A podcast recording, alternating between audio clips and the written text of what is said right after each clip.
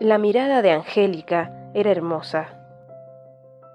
Aunque sus compañeros de clase tardaron algún tiempo en darse cuenta, apenas lo notaron, comenzaron a disputarse su compañía.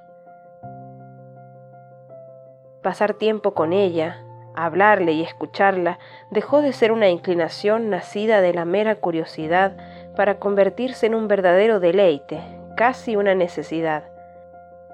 Solo algunos minutos de conversación bastaban para que los ojos de la muchacha iluminaran todo a su alrededor.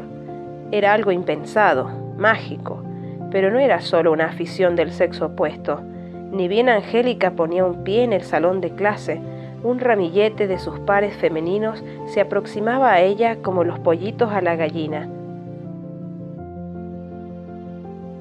No sabían cómo, pero cada vez que hablaba transformaba el ambiente. Aparecía el sol tras las nubes negras, se volvían a menos los profesores más plomos e incluso los alumnos menos agraciados parecían atractivos cuando los miraban a través de los ojos de ella. Era un don. Tomaba las tinieblas más densas y las convertía en luz.